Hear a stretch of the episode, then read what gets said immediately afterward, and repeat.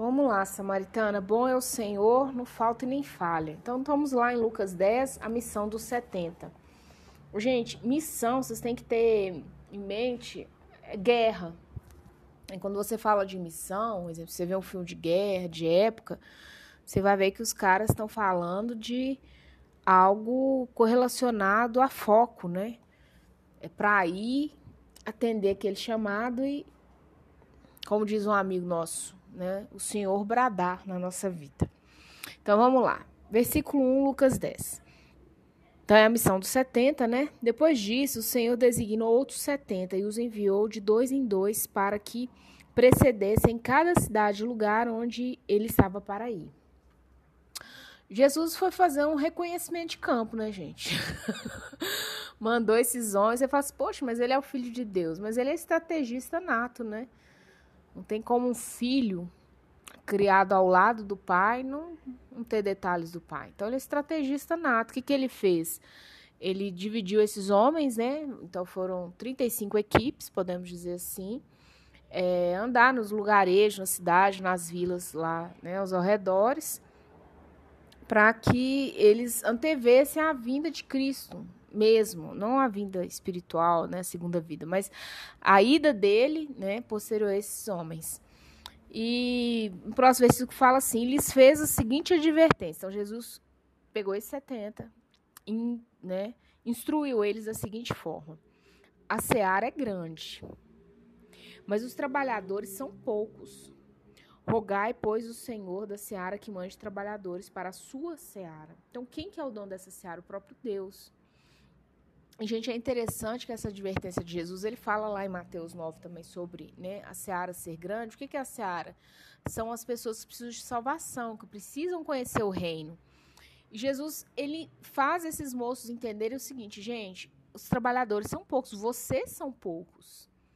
Né? E vocês têm que rogar o próprio Deus para que envie trabalhadores. E quem vai se tornar amanhã os trabalhadores do reino?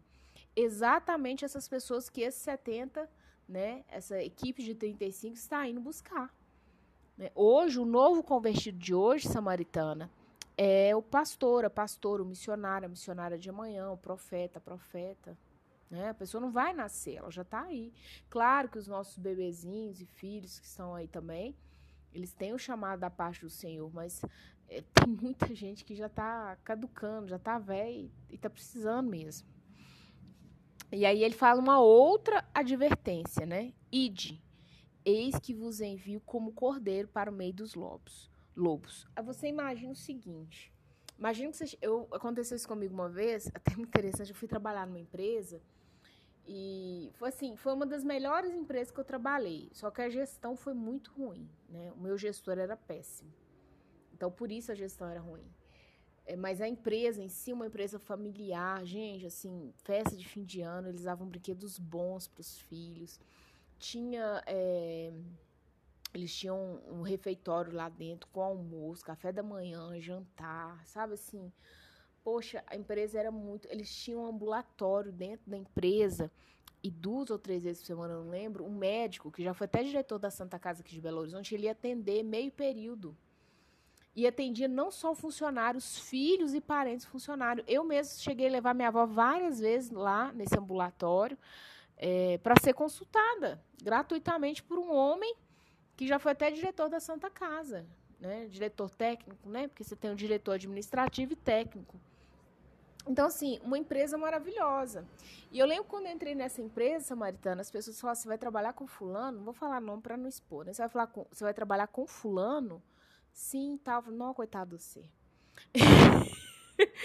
eu ouvi isso a primeira semana demais. Todo setor que eu ia, eu ligava e falava assim, olha, é, eu sou fulana, estou trabalhando com Beltrano. A pessoa, você está trabalhando com quem? Então eu me senti como esse 70 que, poxa, eu estava precisando trabalhar, uma situação difícil que eu estava passando, a empresa muito bacana, mas eu estava no meio do lobo. E realmente no final, né, no percurso daquela empresa, eu percebi que ele era um lobo voraz, inclusive. Não era qualquer tipo de lobo, não. E aí Jesus chega e fala para essas pessoas: olha, eu vou te enviar como cordeiro para o meio do, do, do lobo, dos lobos, né? Não é nem um lobo, no plural, né? Lobos, né? E Aí ele dá outra instrução, ó. Não leveis bolsa, nem alforge, nem sandálias, e a ninguém saudeis pelo caminho. Isso aqui, gente, é uma instrução de alvo. Olha só.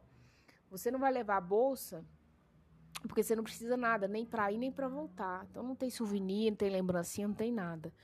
Alforge é aquela bolsa que você coloca geralmente em burro, né, no jumentinho, cavalo, que ele, ela tem dois sacos, assim, duas, dois compartimentos de um lado e do outro. Se você assistir filme de época e tal, que tem montaria de animal, né, para isso, para transporte, você vai ver muito alforge. Sandália é o quê? Você imagina num lugar deserto, que aquela região, a pessoa andando, gente, descalço. Não dá para andar devagar. Não tem como. A areia é quente, né? Quem já foi na praia aqui, a gente, talvez algumas de vocês que me ouçam, eu nunca fui em um lugar desértico, mas nós já estivemos em praia, eu particularmente sim. Até às vezes nas cidades, vai tentar andar no asfalto num dia de muito calor, descalço. Isso aqui é para dar agilidade. Aquele calor nos pés vai dar agilidade. E a ninguém saudeis pelo caminho. Não é para você ir peregrinando e cantando e conversando, não. É para você ir com foco para você ir com foco. Isso aqui é uma, na meu ponto de vista, viu, gente? Eu não sou uma uma pessoa que estuda a Bíblia, assim, né? Não sou uma doutora na Bíblia e tudo, mas meu ponto de vista aqui é foco que Jesus está dando para esses homens. O foco é esse. E Jesus dá outra instrução. Ao entrares numa casa, dizei antes de tudo, paz seja nessa casa. E com exclamação. Então, assim, a hora que você entrar nessa casa, a primeira coisa que você tem que desejar é paz. Por que paz? Deixa você pensar, por que, que você acha que a primeira coisa que Jesus manda esses caras fazerem é abençoar com paz aquela casa? Seis, a outra instrução. Se ali um filho, se, se houver ali um filho da paz, repousará sobre ele a vossa paz. Se houver um filho, não precisa ser a casa inteira, não, tá? Se não houver, ela voltará sobre vós. Então, olha que interessante. Você chega e você, a primeira coisa, você já deseja paz. Paz seja nessa casa. Se tiver um filho ali da paz, ela já vai repousar, né? É, sobre aquela casa, não é só sobre a pessoa, não. Senão a paz volta para você mesmo. Fala assim, a paz de Cristo seja com você. A pessoa fala assim, ah, tinha um palavrão? Amém, já voltou para você. 7. Permanecei na mesma casa, comendo e bebendo do que eles tiverem, porque é digno trabalhador do seu salário. Não andeis a mudar de casa em, a mudar de casa em casa. É, o que, que, é interessante aqui? Porque o que, que é que eles estavam fazendo? Eles estavam indo em cidades, né? Em lugares. Então não tinha necessidade deles ficarem pulando de galho em galho dentro da mesma cidade. Então, se eles chegaram numa casa, aquela casa acolheu eles, eles vão permanecer naquela mesma casa, comendo e bebendo o que tiver ali. Então, se tiver a melhor comida, é a melhor comida. Se tiver a comida mediana, é a mediana. Se tiver pouquinho, igual Elias, né? Elias ele foi sustentado por uma viúva com azeite e farinha só. Azeite e farinha, não tinha mais nada. E nem por isso você viu ele murmurando nem nada, não. Ele ainda, quando ele foi embora, ele abençoou a mulher. É, então, o que tiver, você vai comer. E o salário é o quê? O trabalhador do seu salário, obviamente. Poxa, o cara tá ali na cidade, né? É, fazendo missão, ele precisa do mínimo. Precisa né, de um lugar para dormir, tomar um banho, uma água, alimentação. Isso é o mínimo para sobrevivência. Quando entrares numa cidade, ali vos receberem, comei do que vos for oferecido. Então, se você entrou numa cidade, num lugarejo, numa vila, Gente, isso aqui é só instrução que Jesus está dando. A Bíblia é um livro de instrução, a gente não percebe, tá? É, porque como lá em cima tem o nome de instrução, a gente fala, né? Advertência é instrução. Aí a gente fala, não, Jesus está instruindo. Não, a Bíblia é um livro de instrução. Então, quando você entrar numa cidade, eles né, vão receber, você vai comer, você vai, você vai viver o cotidiano daquela cidade, que é o versículo 8. Curai os enfermos que nela houver e anunciei-lhes a vós outros está próximo o reino de Deus. Então, interessante Jesus falar só, o que, vocês vão fazer? Vocês vão curar os enfermos, né? Mas além dessa cura, vocês têm que anunciar que o reino está próximo. E quem que é esse, o que, que é esse reino próximo? É o próprio Jesus. Ele é o que aponta para o reino de Deus, né? E esses homens foram ali antes de Jesus pisar ali fisicamente. Eles foram fazer, é, preparar o caminho para Jesus. É, versículo 10. Quando, porém, entrais numa cidade e não vos receberem, saí pelas ruas e clamai. Até, o, Então, olha só, os caras entrou na cidade, né? E não receberam. Falaram, não, sai daqui, não tem nada com vocês, bora, bora, queremos saber de vocês aqui dentro, não. Então você tem que andar pela rua e clamar, falar. O clamor, gente, é uma fala mais exclamativa, tá?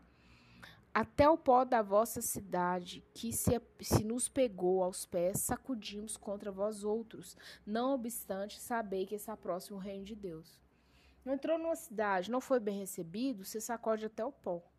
É interessante que eu aprendi isso para relações, porque às vezes a gente acha que entra numa relação, não estou falando relação só homem e mulher, não, de amizade, de negócio, enfim né? E pode ocorrer um tempo de que Jesus te fala assim, olha, não é para você, ou até mesmo falou e você entrou si mesmo, e nós temos que aprender a sacudir a poeira, sabe? Sacudir a poeira mesmo e falar assim, não, ó, é, isso aí fica contra você mesmo. Já está resolvido aquilo. Que você sacode a poeira, você não leva nada com você. Ali mesmo já ficou aquela situação. Você não fica remoendo, né? Fica ruminando igual a vaca, não. Versículo 12. Digo-vos que naquele dia haverá menos rigor com Sodoma e Gomorra do que com aquela cidade.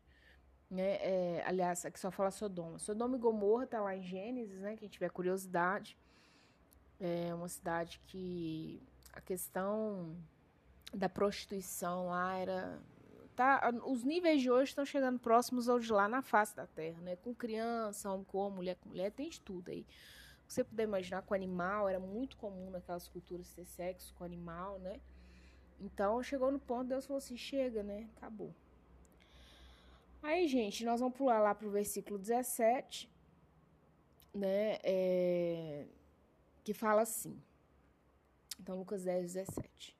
Então regressaram setenta, possuídos de alegria, dizendo: Senhor, os próprios demônios se nos submetem pelo teu nome.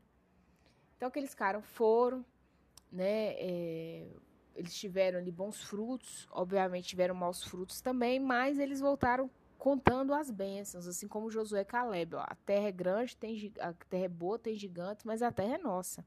Então essa alegria transmite isso. Eles, né? Nossa, Senhor e tal. Né, os próprios demônios submetem pelo seu nome. Isso é fantástico. Os demônios saem fora, sai todo mundo correndo. Mas eles lhe disse, olha o que Jesus falou. Eu via Satanás caindo do céu como um relâmpago. E eis, eis aí, eis aí vos dei autoridade para pisar serpentes e escorpiões sobre todo o poder do inimigo, e nada absolutamente vos causará dano. Não obstante, alegrai-vos não porque se porque os espíritos se vos submetem, sim porque o vosso nome está arrolado nos céus. É interessante Jesus falar isso com esses homens, porque assim, Jesus aqui no versículo 18, ele fala lá do princípio, né? Quando é, Satanás ele tem inveja do trono de Deus, ele tenta tomar o trono de Deus. Gente, só para que você saiba, Samaritana, Satanás ele conseguiu enganar um terço dos anjos. A lábia dele é muito boa. Lúcifer, né? O nome dele mesmo é Lúcifer. Então, um terço dos, dos anjos ele levou consigo tá? Só na lábia. E Jesus fala aqui do princípio, quando ele viu Satanás caindo do céu como um relâmpago. Foi algo tão estrondoso que parecia um relâmpago, né? Que Jesus trouxe para uma imagem mais próxima, porque a gente conhece, né? Mas obviamente foi muito mais é, de terror do que isso, né? E aí ele fala assim: olha, eu, eu te dei autoridade, foi dada autoridade a vós, a vocês, né? Gente, autoridade é algo fantástico. É igual a polícia. Por que, que a polícia multa? Ela tem uma autoridade para isso, né? Por que, que a polícia prende? Por que, que o juiz julga e o cara vai ficar lá na cela? Por que, que o juiz liberta, né? Libera? Porque existe uma autoridade que é dada. Então, quando fala que Jesus nos deu autoridade para pisar em serpentes, escorpiões, o que, que são serpentes escorpiões? São animais venenosos, peçonhentos.